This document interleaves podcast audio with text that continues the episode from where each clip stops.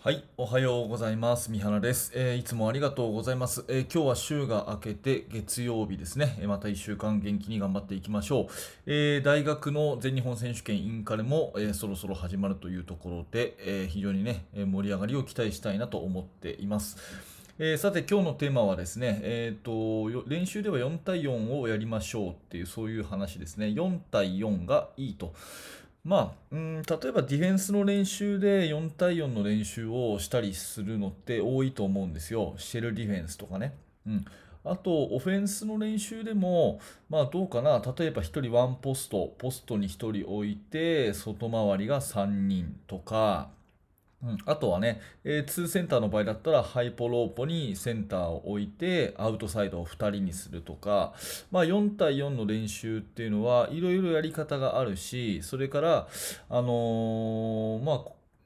効果も高いというふうに言われていていろんなチームでね、えー、やってると思うんですねでこの理由をちょっと深掘りをしてですね、えーと、いろんなヒントになればいいなと思っていますがなんで4対4がいい練習なのかっていうのは私は明確な答えがあって、えー、オフェンス側はですね楽にできるからそしてディフェンス側はきつくなるからというのが理由だと思います。もう一回言いますね。えー、オフェンスにとっては非常に楽になるし、ディフェンスにとっては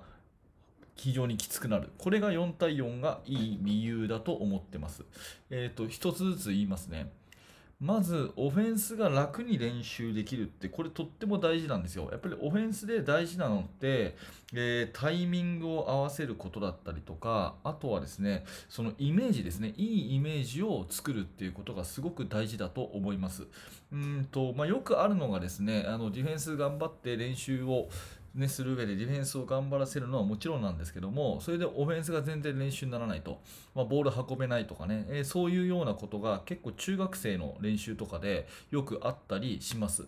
まあ、そうじゃなくてね、オフェンスはなるべくこう楽に、いいイメージ作りができるっていうそういう練習って絶対必要でまあ簡単に言うとですねシューティングですよね。シューティングとかってディフェンスつけないでしょ？であれはいいイメージ作りいいフォーム作りのためにやるじゃないですか。それとまあ同じようなことで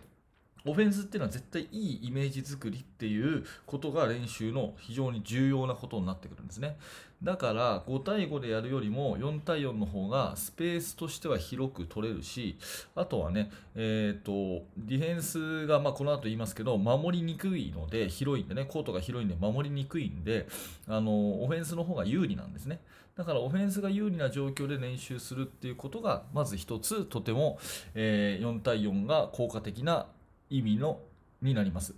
で逆にね、ディフェンスにとってハードになるってことですよね。あのコート上5人いれば1人当たりの守るべき範囲っていうのは当然、えー、小さくなるんですけど、コート上に人が少なければ少ないほど、それを1人ずつが補わなきゃいけないと。いう風になると、やっぱりディフェンスは本当の練習よりもハードにプレーしなきゃいけなくなるんですね。うん、実際の試合よりもハードにやらないと4対4はカバーができないと。いうことで、え、オフェンスにとってもディフェンスにとってもちょうどいい人数っていうのが4対4だと思います。うん、で加えてね、じゃあ2対2とか3対3は、えーと、いい練習じゃないのかっていうと、それはそんなことないんですけど、どっちかっていうと3対3以下はですね、その1個1個のパーツなんですよね。1個1個のパーツなんですよ。で、4対4っていう風になると、もうこれはですね、ゲームに非常に近い状況。本当にゲームと同じ、ゲームでできる5対5でできることの全ては、ほとんど全ては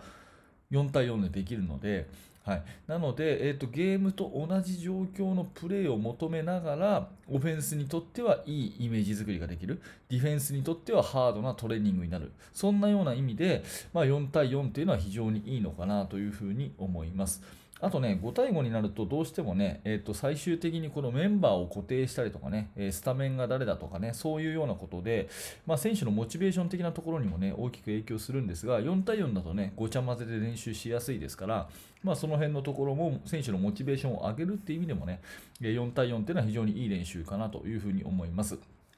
えーと、まとめて言うと4対4がいい練習である。その私の明確な理由はオフェンスが楽にできていいイメージが作れるから。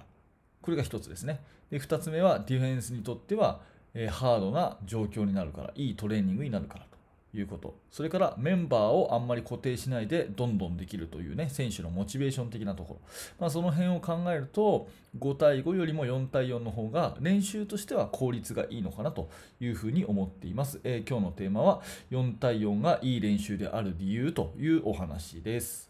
はい、ありがとうございました、えー、このチャンネルではバスケットボールとかコーチングのお話を毎日しているチャンネルになります。えー、もしよかったらまた明日も聞いてください、えー、チャンネル登録よろしくお願いします。えそれからですね、YouTube でお聞きの方は、えーと、ポッドキャストヒマラヤというもののリンクが下に貼ってありますので、えヒマラヤをフォローしていただけると、え聞き流しがよりやりやすくなると思いますので、ぜひヒマラヤのフォローもよろしくお願いします。